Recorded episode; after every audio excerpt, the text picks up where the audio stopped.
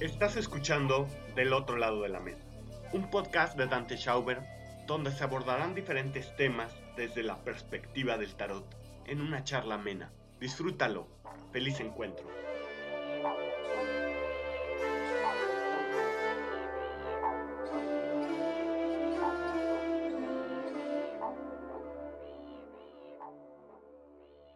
Muy buenas noches. Bienvenidos a Del otro lado de la mesa. Mi nombre es Dante Schauber y el día de hoy abordaremos la carta de la, de la luna. Esta carta es muy especial, es una carta muy mística que nos va a llevar a reflexionar sobre cosas muy interesantes. Acompáñenme en este nuevo episodio y para comenzar quiero comentarles y pedirles una disculpa por no tener una grabación del mes de marzo pero quería dejarlo para el mes de abril, ya que durante el mes de abril, la primer luna llena de la primavera marca una fecha importante tanto para el neopaganismo, el paganismo, y también para la cristiandad. Es un punto de convergencia muy interesante porque se considera la luna más mística y en algunos casos la luna más santa que pueda haber. En el sentido del cristianismo, esta luna es la que marca las fechas de Semana Santa. Es decir, la Semana Santa, la pasión de Cristo, está enmarcada en esta luna llena, que se ve desde que comienza a formarse el cenit de la luna hasta llegar al plenilunio.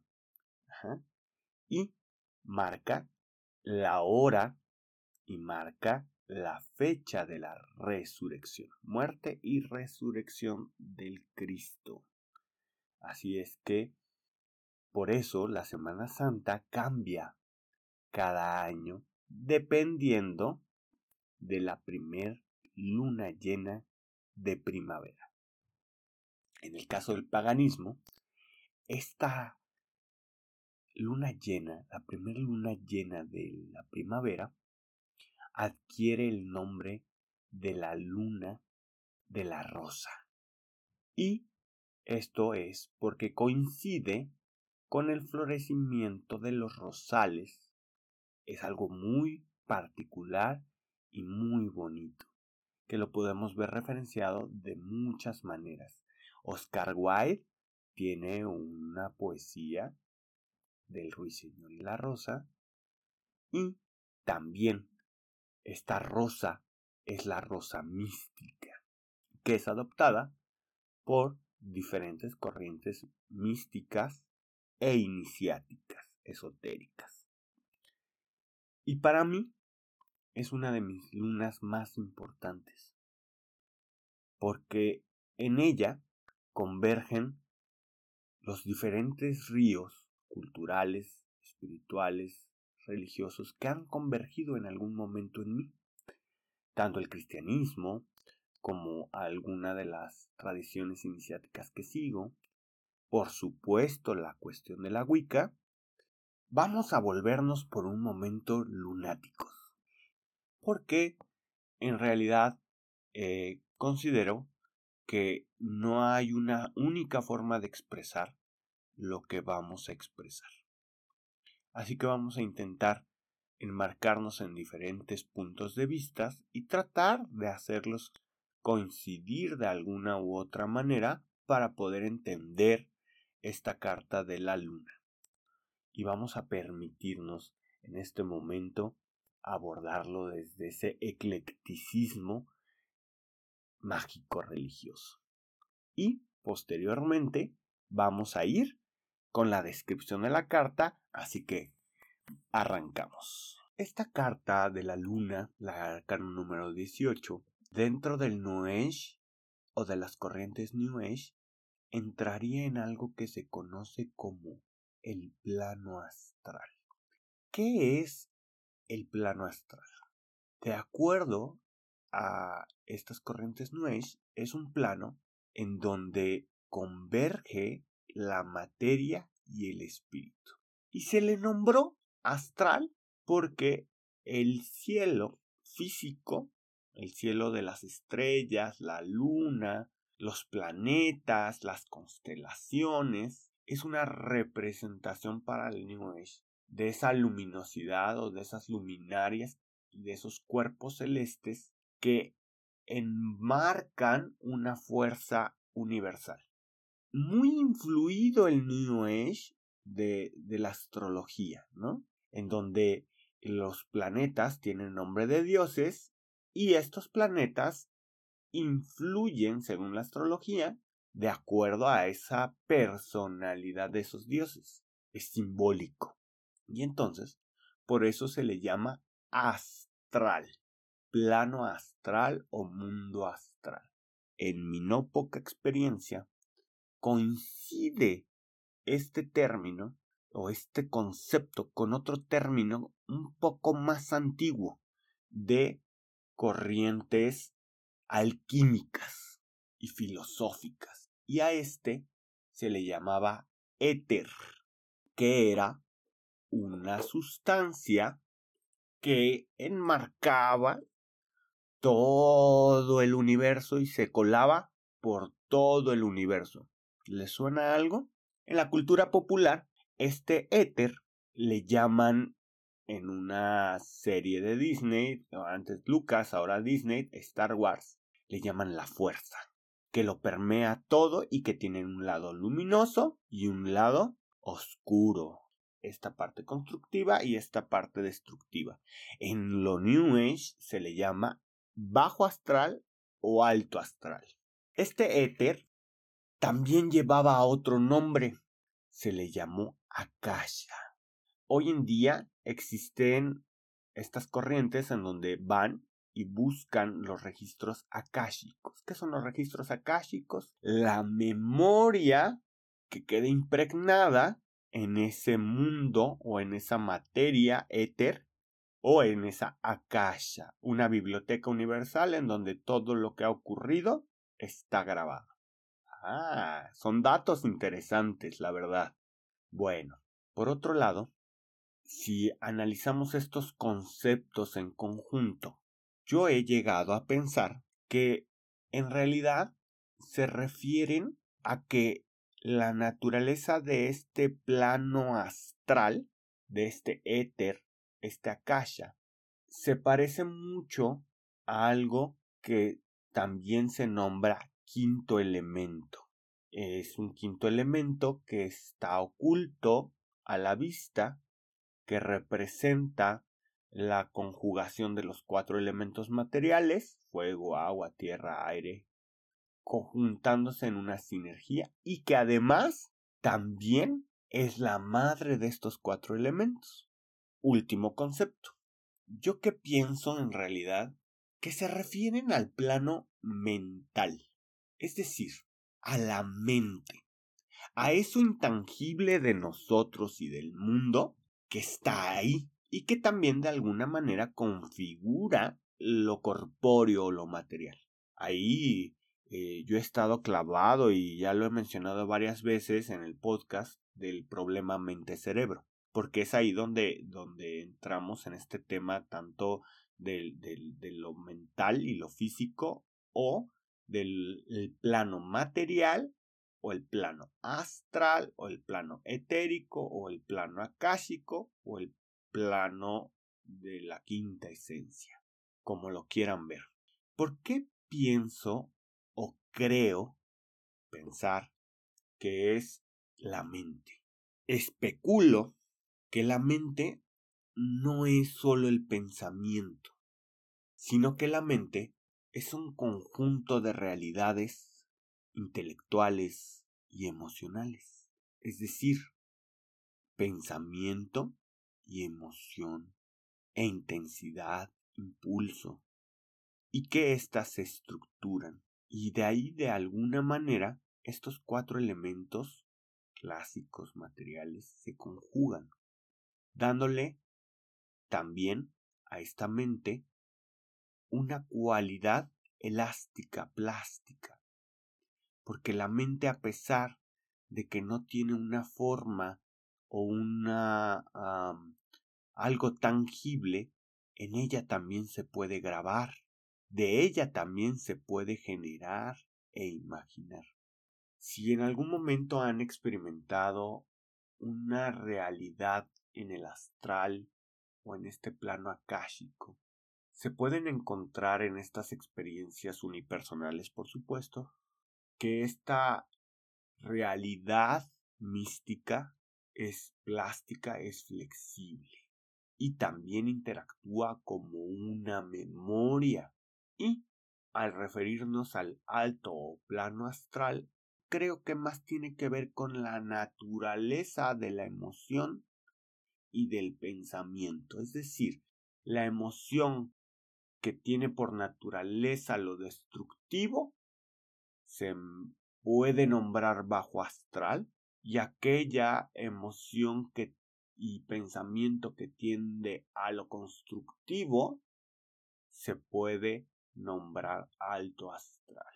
Esto no quiere decir que tenga una cualidad moral, sino simplemente de su propia naturaleza. La emoción que nos sirve para destruir y transformar algo, darle una forma a algo, o la emoción que nos sirve para darle una forma a algo, lo mismo que el pensamiento. En mi experiencia, en mi, en mi experiencia creo que esta realidad mental influye, y coincido con esos filósofos y místicos, que influye en nuestra realidad material. Muchas de las cosas que se hacen en los procedimientos brujeriles o mágicos tienen que ver con este plano, con este plano de lo mental, e incluso para temas como la evidencia o temas como las consultas oraculares, es algo muy importante. El estado de la mente y el acceso a nuestra propia mente. Por supuesto, con esta mente, y repito, nos referimos a pensamiento y emoción en conjunto. Hace unos días que se viene presentando un tanto la insistencia de la gente sobre una rama particular del misticismo que se llama Cábala. Me han preguntado bastante sobre Cábala, la han mencionado bastante a mi alrededor.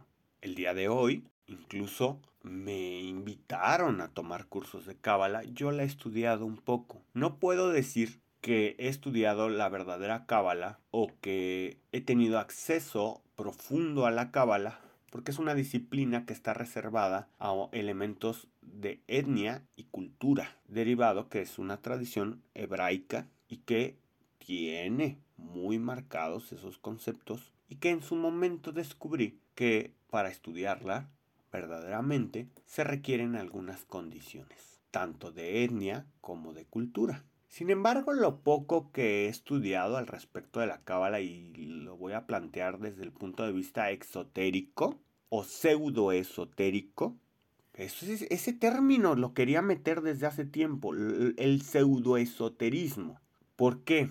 Porque hemos popularizado el término esotérico como todo lo relacionado a lo místico y todo lo relacionado con lo espiritual. Sin embargo, la etimología de lo esotérico nos habla de un conocimiento de adentro, no necesariamente de adentro del alma, sino de adentro de un sistema que reserva ese conocimiento para los que pertenecen a ese sistema. Es decir, en la lectura del tarot hay lecturas exotéricas y hay lecturas esotéricas. Las exotéricas son aquellas lecturas de personas que les gusta el tarot, compran un tarot y leen un libro de tarot y entonces leen las cartas. El esoterismo o una lectura esotérica del tarot es de una persona a la que le fue transferido de alguna manera un conocimiento con respecto al tarot,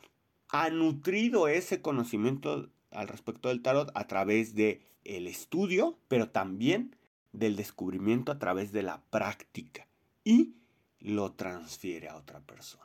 Esa iniciación es lo que marca lo esotérico. Los tarotistas que han tenido ese conocimiento esotérico, esos secretos del tarot, se van a diferenciar de los tarotistas que de alguna u otra manera han estudiado el tarot desde afuera del tarot. En la astrología también ocurre que existe un conocimiento exotérico y un conocimiento esotérico. En cada una de las profesiones, incluyendo aquellas que no son místicas, también existe un esoterismo. Ahora bien, ¿qué es esto del pseudo-esoterismo? Bueno, es aquella postura donde se supone o se blofea o se presume un conocimiento interior,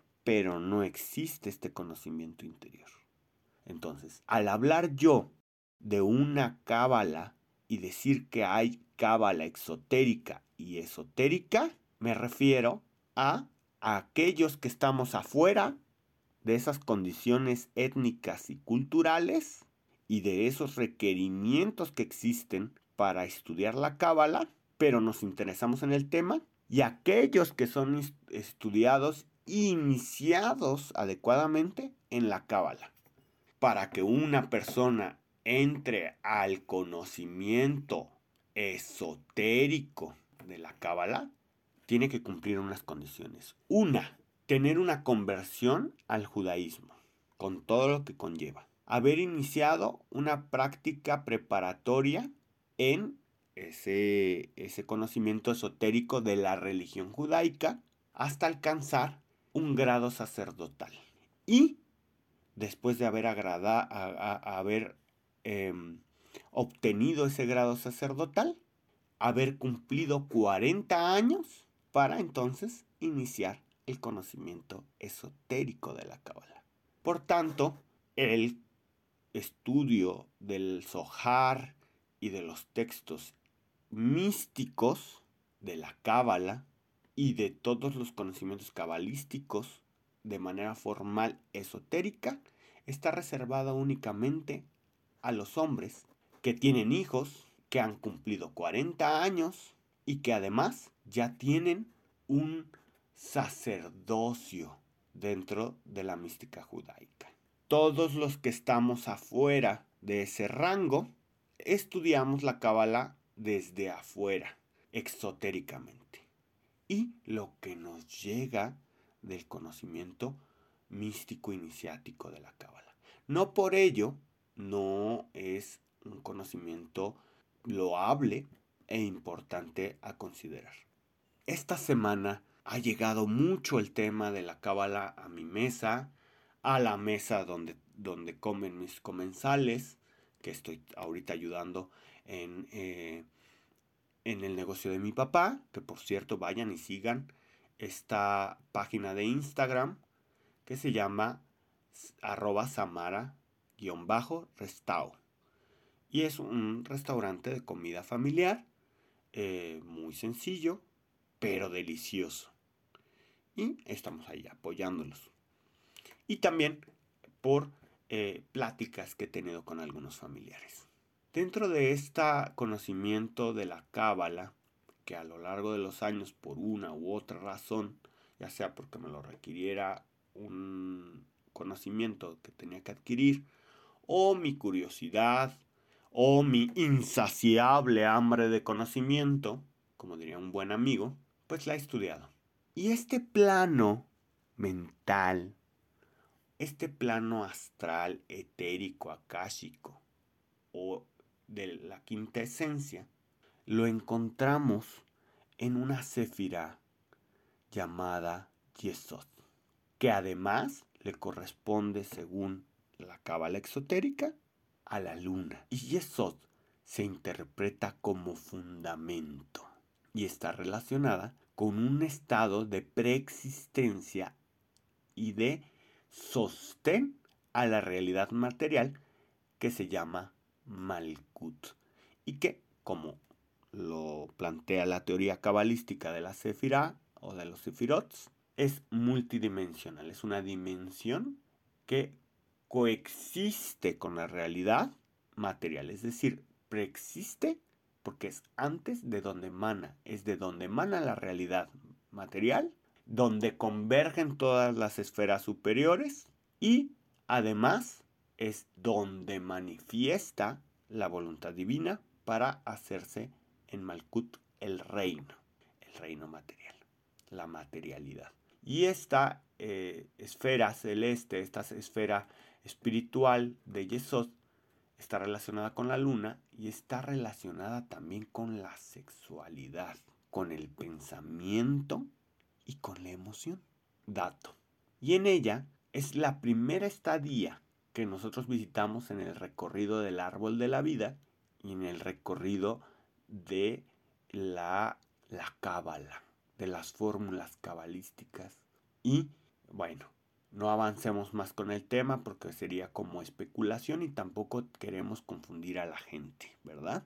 Hay otro punto en donde en la cultura de donde proviene el yoga se podría plantear. La columna de Ida y Pingala, el Sushuma, de los chakras, estos centros energéticos de gravitación energética, espiritual y material, de que nutren y purifican el cuerpo, que son siete, cada uno tiene una función. Y en el caso de esta realidad eh, mental y además con la relación de la luna a la sensualidad y al movimiento de las aguas, por supuesto, estarían relacionadas con el segundo chakra, Suadistana, y me dirán, ¿y eso qué tiene que ver con la mente? Bueno, también estaría relacionado con el chakra de el tercer ojo que se llama Agnia. En realidad, más que representar uno u otro chakra, representa el canal que existe entre estos dos chakras. Es decir, cuando nosotros vemos una ah, imagen o un esquema de estos chakras, vemos comúnmente el pilar de los siete chakras y en algunas ocasiones encontramos que este pilar tiene dos serpientes que ascienden, una es Ida y otra es Pingala, formando una especie de caduceo de Mercurio. En realidad, eh, hay otros esquemas más complejos que nosotros podríamos analizar en donde cada chakra se puede o se canaliza con otro o tiene una relación con otro. Y por supuesto con esto también estamos hablando de kundalini. Pero bueno, es muy complejo ese tema, pero esta realidad dentro del tema hinduista tiene que ver con eso. Pero ¿qué es este plano mental? ¿De qué estamos hablando? ¿Cómo es que nosotros podemos tener acceso a él si queremos tenerlo, si no queremos tenerlo, si es recomendable, si no es recomendable? ¿Qué tiene que ver esto con el tarot? Bueno, recuerdan que hace un tiempo se puso muy de moda algo llamado la ley de la atracción y que luego de que estuvo esta ley de la atracción muy de moda, se puso de moda el tema del coaching y de ser positivo y de decreta y todo esto, había muchas personas que yo les decía, aguas, ten cuidado, no todo es como, como lo dicen, falta más conocimiento. Obviamente algunas de estas personas me decían, pero sí funciona. Claro, sí funciona, por supuesto que funciona. Nunca he negado que funcionan algunas cosas. Pero en realidad este tipo de, de escuelas o este tipo de terapias o este tipo de, de ejercicios impactan directamente a este, a este plano de lo mental y a este plano que es la primera estadía eh, y es un punto de convergencia entre lo espiritual y lo material. Yo puedo sintonizar mi mente en un estado junto con mi pensamiento y mi emoción y entonces yo impactaré este estado plástico, este, este mundo plástico eh, en donde mi pensamiento y emoción van a grabar algo ahí y al mismo tiempo me lo va a reflejar en el plano material. Parte de este mundo de lo, de lo astral o de lo akashic tiene un apartado también que se podría considerar el mundo onírico. Por eso es muy común que en los sueños se represente este estado de astralidad, O que incluso si alguien está experimentando viajes astrales, por ejemplo, o desdoblamientos, sucedan por primera vez mientras estamos durmiendo. Porque es parte de la naturaleza del onírico esta astralidad, este akáshico o esto mental. Pero lo mental tiene un límite. Y ese límite es la frontera con lo espiritual.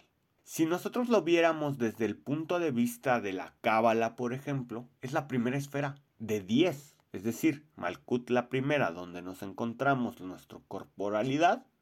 Y para avanzar hasta el plano inteligible más espiritual, hay otras ocho esferas, nueve esferas. Sobre todo porque hay una oculta, que no conocen muchos. Por eso hablo de nueve, pero digamos, hay otras esferas. Hod, este, Tifaret, Binah, hasta Keter, ¿no? Por poner algo. Chokma, etc. Hasta, hasta poner hasta Keter, ¿no? Y de Keter, pues empieza la realidad inconocible o inteligible que es el Ain Sof. El Ain Sof y el Ain Sof Or, ¿no? Que es cuando logramos tener un entendimiento de esta infinitud inteligible. Entendimiento más no intelecto. Que es la iluminación. Imagínense que tienes estas esferas y te quedas únicamente en esta primera. Y te desbordas sobre esta primera esfera y te crees que es lo más maravilloso que hay. Pero no lo es porque todavía faltan muchas esferas por conocer. Esto hablando desde la Cábala y desde el punto de vista exotérico. No sé, los místicos cabalísticos, qué piensen de esto. Me encantaría saber qué piensan de esto. Podemos abordar el tema de la, de la conciencia colectiva, que es aquí donde se presenta, en este Yesod o en este plano akáshico. La memoria del mundo es ese plano mental.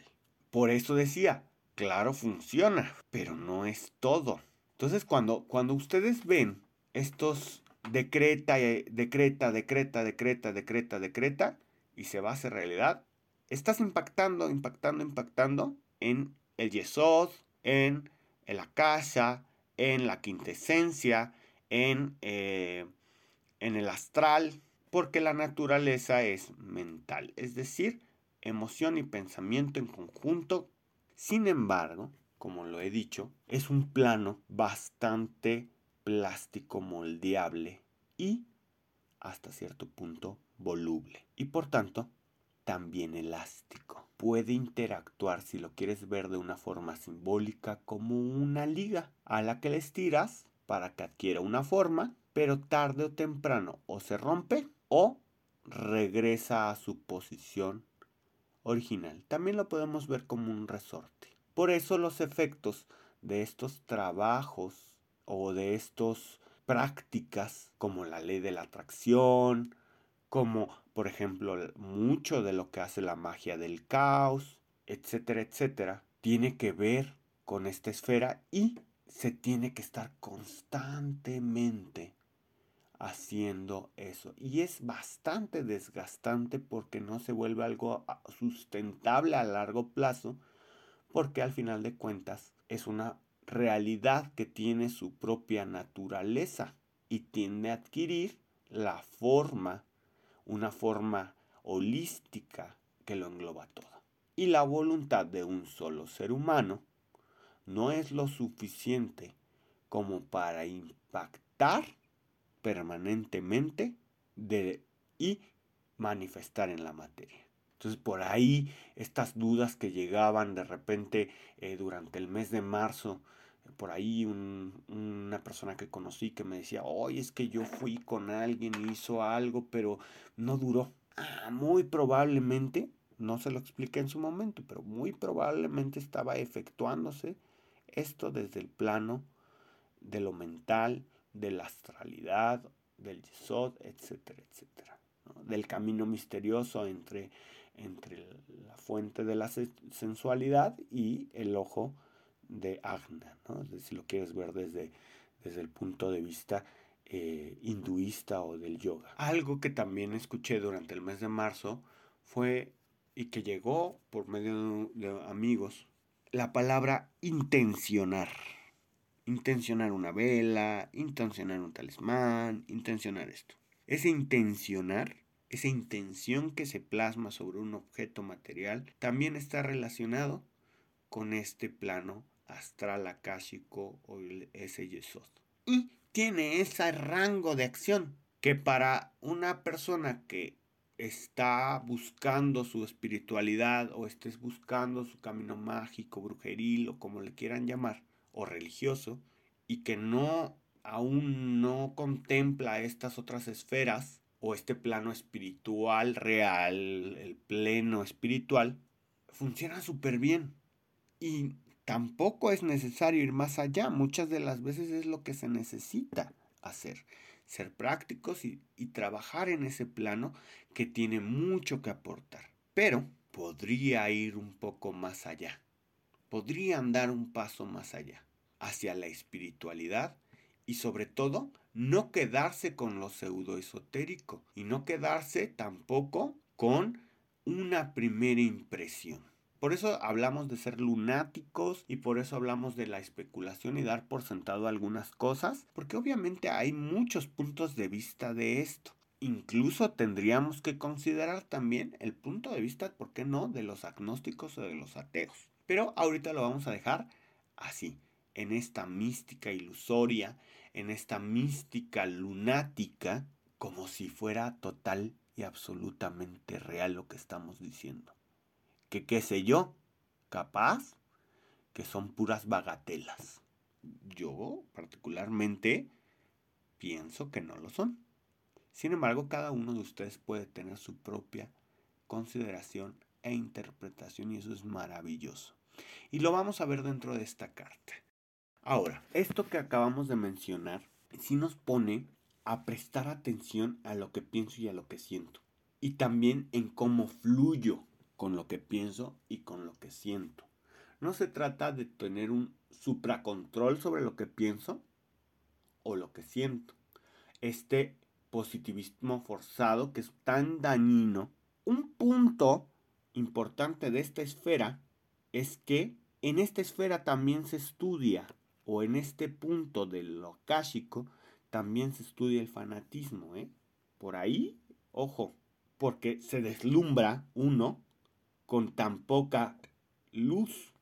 Pues bien, esta, esta realidad lunar o esta realidad akáshica, y que no estamos abordando los temas del paganismo propiamente o del cristianismo, de la mística cristiana propiamente, ¿no?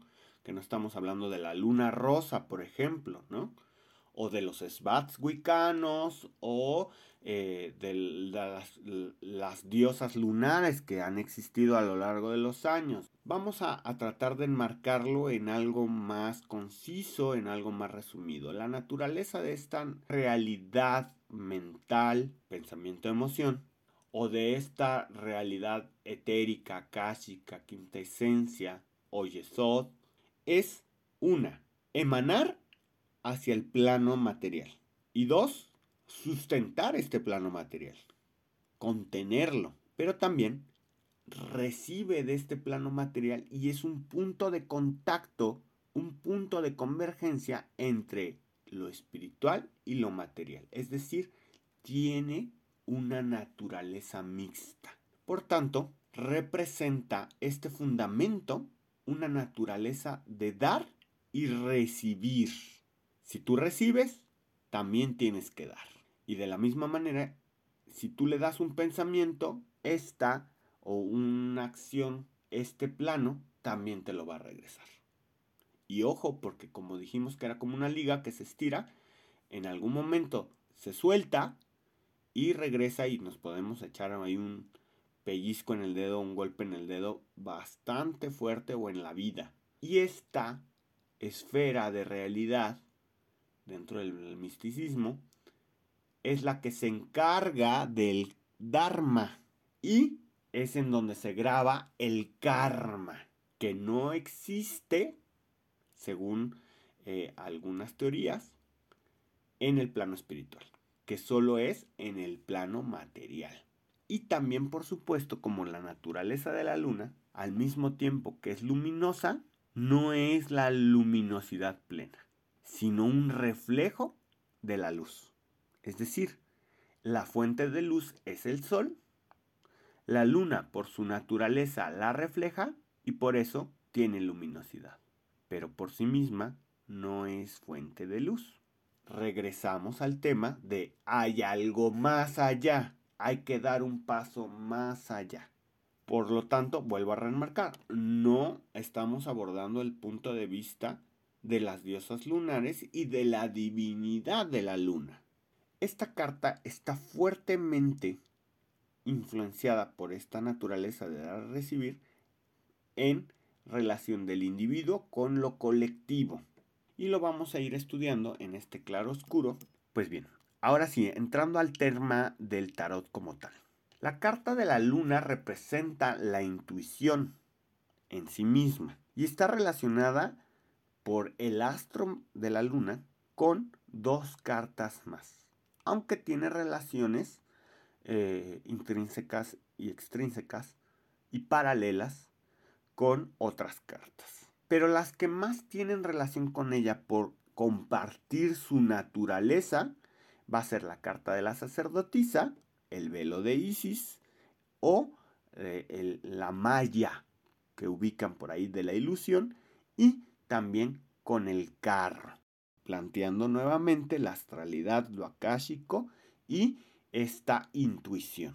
Ya dijimos que la luna refleja la luz del sol, así como nuestro rostro refleja nuestra alma. Su luz representa ese reflejo indirecto o esa luz indirecta que llega a nosotros, que es tenue, pero que aún así es fuente de iluminación. Conceptualmente, esta luna es una luz incierta o ilusoria, con constantes cambios enmarcados en los ciclos de lo evidente definitivamente. Es decir, el movimiento del astro va a cambiar la recepción de la luz, sin embargo, el objeto en sí mismo no cambia, sino su relación con la luz, con la fuente verdadera de luz. Entonces, obviamente la luna tiene que ver con esos cambios y también tiene que ver con lo evidente y lo ilusorio a través de sus fases lunares. En la carta, además de encontrar la figura de la luna emitiendo sus rayos, vamos a encontrar en el centro, en la parte inferior, una laguna. Esta laguna se interpreta en muchas ocasiones como lo líquido, como las copas de la emoción. Sin embargo, en este caso también, y desde mi perspectiva, que creo no está del todo errada, este plano mental, este plano akáshico o este plano etérico. Y se están marcando en ese punto en donde hay algo artificioso que se moldeó arquitectónico, esta laguna o este estanque, que es cuadradito, y hay una parte en donde va a lo natural, agreste con sus rocas emanando de cierta fuente o hacia incluso lo desconocido en la parte más extrema del inferior. En este simbolismo dice que la mente o la fuente de la mente nace natural, pero se le da una forma a través de la cultura y a través de la educación, por supuesto, de nuestro marco espacio-temporal y del paradigma que nosotros tenemos en la vida que estamos viviendo. Dentro de la fuente, en el caso de Marsella, hay un cangrejo de río, por cierto, o un langostino, en algunos casos una langosta, y en el caso de Rider White, no está dentro, sino está en un estado de transición de la laguna a un camino. esto es importante también eh, marcarlo. Pues representa las etapas del desarrollo de esa conciencia mental.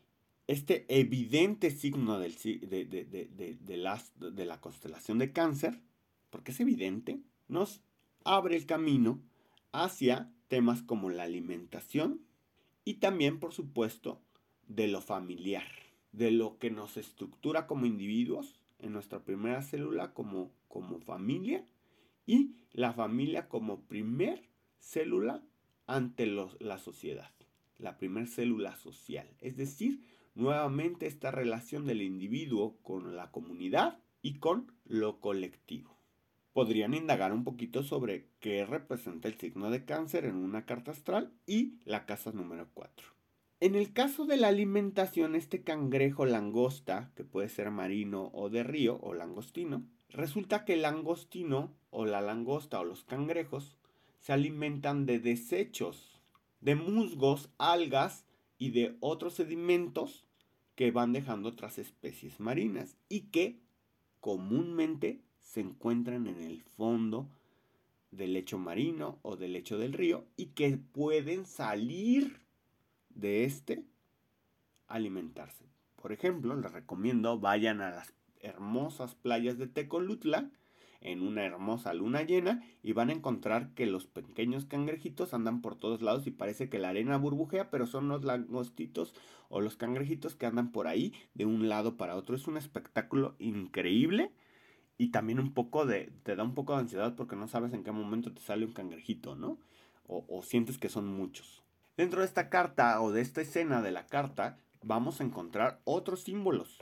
Entre ellos vamos a encontrar a dos caninos que pareciera le aullan a la luna. Estos representan el instinto. Por un lado, se interpreta que uno es un lobo y el otro can es un perro doméstico.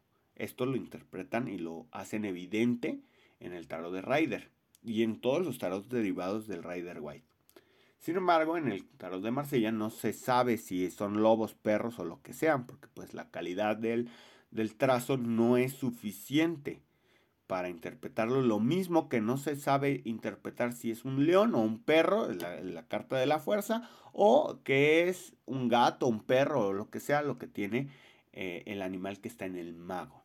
No, perdón, en el loco. Sin embargo, dándole ese sentido del Rider White, donde hay un lobo y hay un perro doméstico, el lobo pues representa ese estado salvaje, natural y feroz.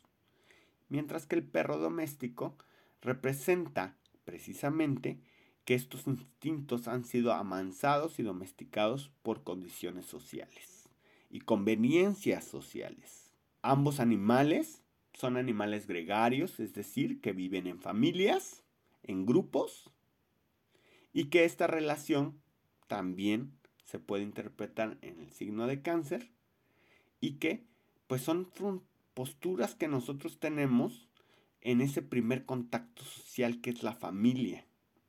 Porque en la familia aprendemos a convivir y a coordinar nuestros esfuerzos, a moderar nuestros instintos, esa domesticación, pero también aprendemos a sobrevivir, a defendernos por medio de la casa, por ejemplo, y de la agresividad del lobo.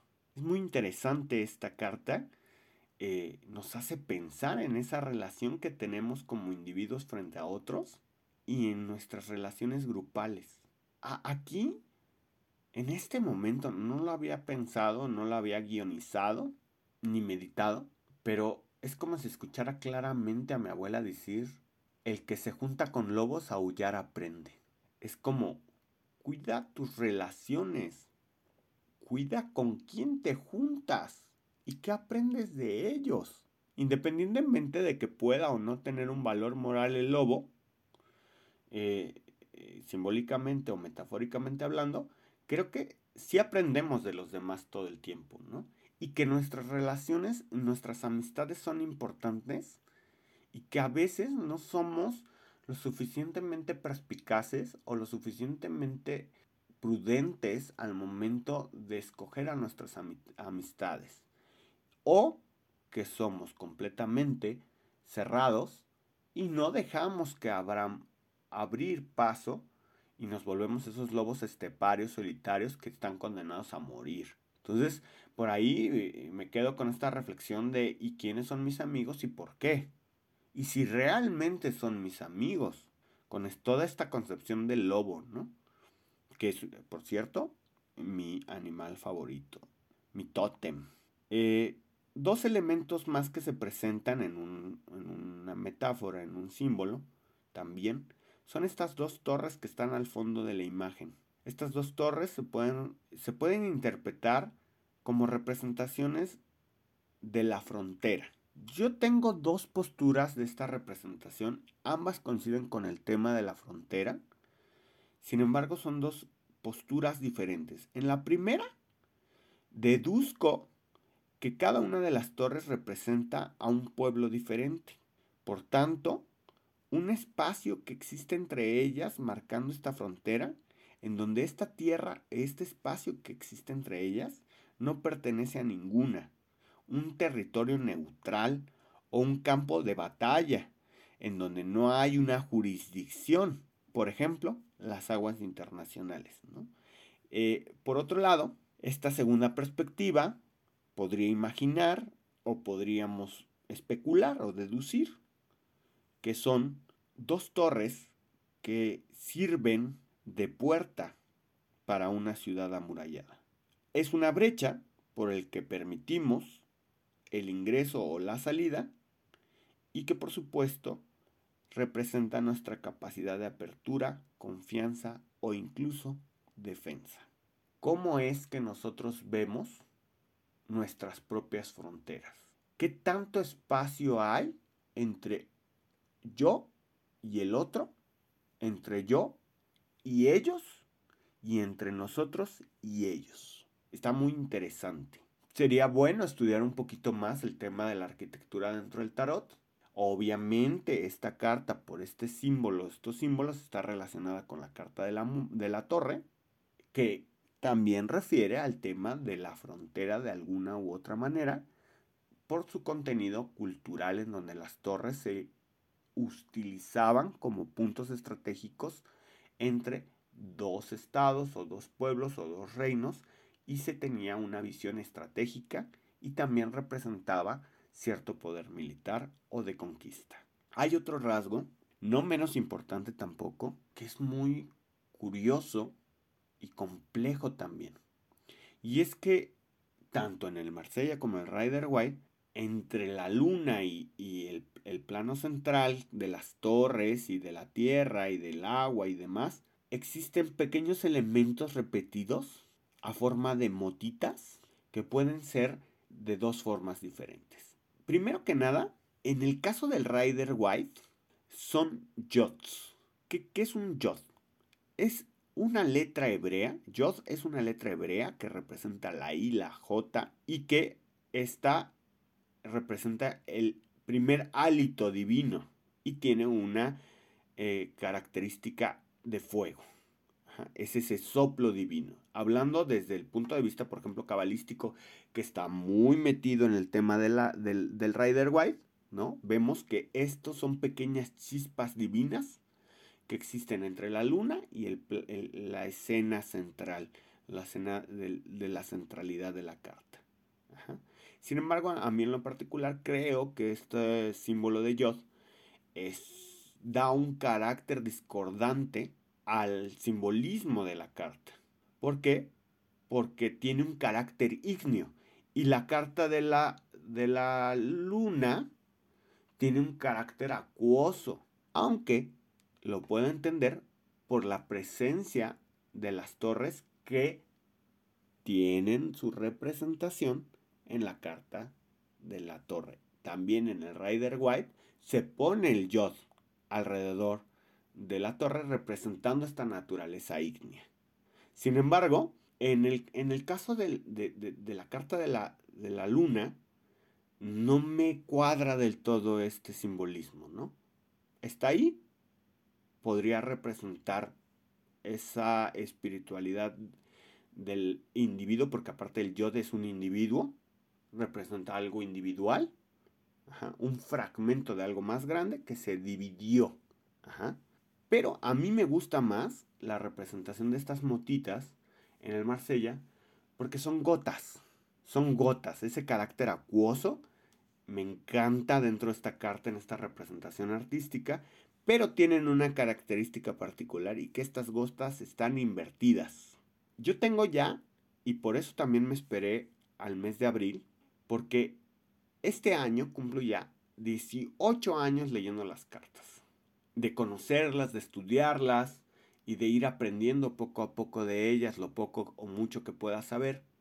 Son 18 años, esta es la carta número 18 y en abril la luna llena, la luna de la rosa. Por eso me esperé tanto y les vuelvo a pedir una disculpa por no subir un podcast en el mes de marzo.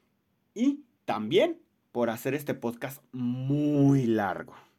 ¿Qué pasa con estas gotitas invertidas que a mí me causaban un tremendo dolor de cabeza porque ahorita lo voy a explicar y va a parecer una bobada. Pero en su momento yo no lo entendía. ¿Por qué las gotas están invertidas? ¿Qué, qué, es eso? Y resulta que en mis primeros acercamientos del tarot, mi primera conclusión fue es que obviamente la carta de la luna está relacionada con el ciclo del agua la evaporación y la precipitación del agua, ¿no? Y en este caso estamos hablando de la evaporación. Porque pues si una gota de manera normal representa la lluvia, pues la gota invertida, es decir, de forma ascendente, pues representa el vapor. Pero resulta que yo me trababa en esta idea cuando decía, pero es que es de noche, en la carta es de noche. Sí hay evaporación en la noche, pero no es suficiente para representarlo, ¿no? Creo que la evaporación es más dada durante el día, cuando el sol está quemando, el sol está de pleno, y entonces hace que, por ejemplo, la ropa se seque más rápido. Tú nada más échale una cubetada de agua al asfalto y vas a ver cómo se evapora. a mediodía, ¿no? A las 2 de la tarde. Y yo decía, ¿por qué de noche? Y ahí es en donde encuentro que muchas de las veces también nuestro, nuestro propio paradigma o nuestro alcance cultural o nuestros estudios de cualquier tema, no de los estudios académicos, sino el entendimiento que podemos tener de cualquier tema, juegan un factor importante para algo que es el entendimiento, que no es lo mismo que, que, que el saber o el aprender algo. El entenderlo es otra cosa. Y esta carta está relacionada con el entendimiento. Hasta que un día, hace muchos años, me tocó ir a la Sierra Poblana, entre Veracruz y Puebla, a un lugar que estaba rodeado completamente, estaba sumergido completamente en la niebla. Y era de día. Para cuando llegó la noche que ya nos estábamos marchando del lugar, ya estábamos, de hecho, fuera del lugar, pero en la carretera todavía había niebla, se hizo mucho más espesa. Y ahí me percaté mucho de que la niebla se hace más espesa en la noche. Y recordé los viajes que hacía con mi padre de México, Oaxaca, Oaxaca, México, en su coche, o de Oaxaca, Chiapas, Chiapas, Tabasco, a, a Yucatán. Y cómo es que él me explicaba que en la noche era muy importante asegurarse de tener las luces, porque es en la noche donde es más probable que te encuentres con bancos de niebla. Y entonces me cayó el 20 y dije, huevo, perdón, web. Las gotitas invertidas en la carta de la luna representan la niebla. ¿Y qué representa esta niebla? Pues sí, representa la incertidumbre, representa la falta de visión y también representa lo, lo ilusorio que puede resultar la luz dentro o lo engañoso que podría resultar la luz dentro de la niebla. Es muy interesante esto. En resumen, pues esta carta de la luna, aunque es maravillosa y que puede resultar significar e interpretarse cosas maravillosas, bendiciones, abundancia, este, la maternidad bendita, este, el plano emocional, la capacidad de intuir, el entendimiento, cierto grado de iluminación, un buen manejo de nuestras emociones, etcétera, etcétera, etcétera, también tiene sus riesgos. Y también tiene ese lado negativo en donde lo que estamos viendo con la luna puede ser una completa ilusión, un engaño. Pueden ser nuestros propios instintos, nuestra propia mente, nuestra propia emoción la que nos está jugando. Chueco. Y lo entiendo perfectamente bien. Nuestra cabeza puede verse nublada y perder la objetividad por este carácter acuoso e incluso en lo espiritual con esta ilusión o con esta realidad limitada del plano etérico. Tal vez podemos creer que estamos teniendo acceso al plano espiritual o puede convertirse en esa puerta de entrada a lo espiritual, a ese mundo espiritual. Ahí creo que tiene que ver mucho con la reflexión que he estado teniendo en el último mes sobre lo fidedigno que puede ser una conexión espiritual. Más particularmente hablando, el estado de mi propia conexión espiritual y las dudas que pueden surgir y la incertidumbre que pueden surgir y también el temor por no quererse perder del camino e incluso que de una torre a otra, de una realidad individual a otra realidad individual, se pueden estar malinterpretando muchas cosas. Y que el otro no necesariamente tiene la capacidad de entender mi plano mental y tampoco tendría por qué entender la conexión espiritual del otro. Cuando nosotros vemos las cosas y la espiritualidad de una y otra persona desde nuestra propia perspectiva, la estaríamos viendo desde un espejo o de un cristal y hay que tener mucho cuidado de errar en esas interpretaciones personales que tenemos.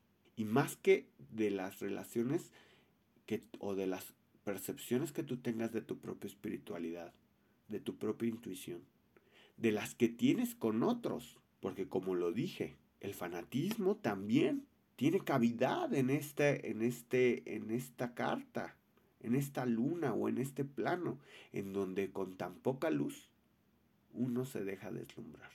También, por supuesto, está relacionada con con el engaño, con los embaucadores que nos ensalzan o nos envuelven en esta niebla o en estas cosas nebulosas, en estos discursos nebulosos entre, entre buena labia y emociones, en sus discursos emocionales, y nos hacen perder.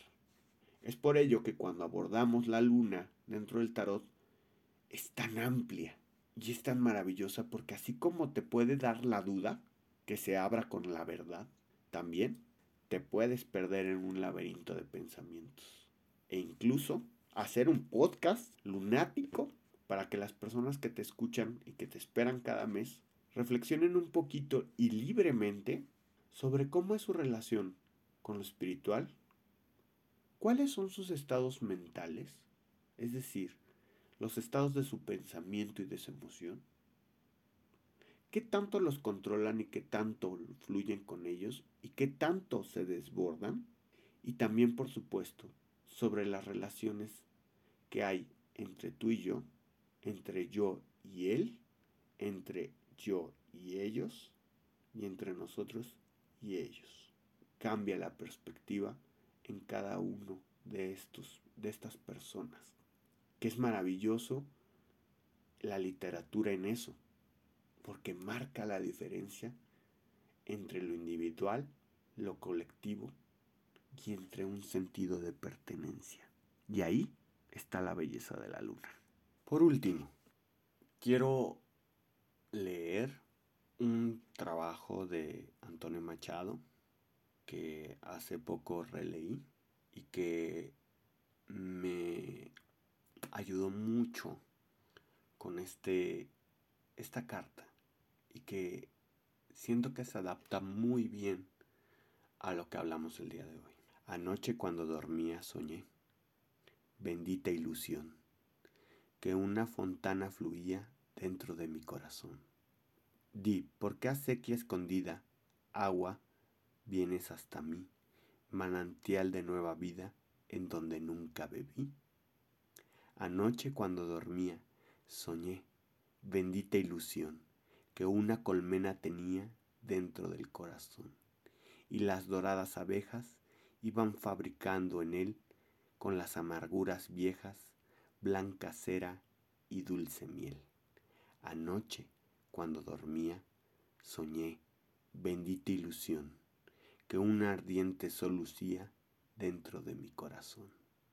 Era ardiente porque daba calores de rojo hogar y era sol porque alumbraba y porque hacía llorar. Anoche, cuando dormía, soñé, bendita ilusión, que era Dios lo que tenía dentro de mi corazón. Feliz el encuentro, feliz la partida.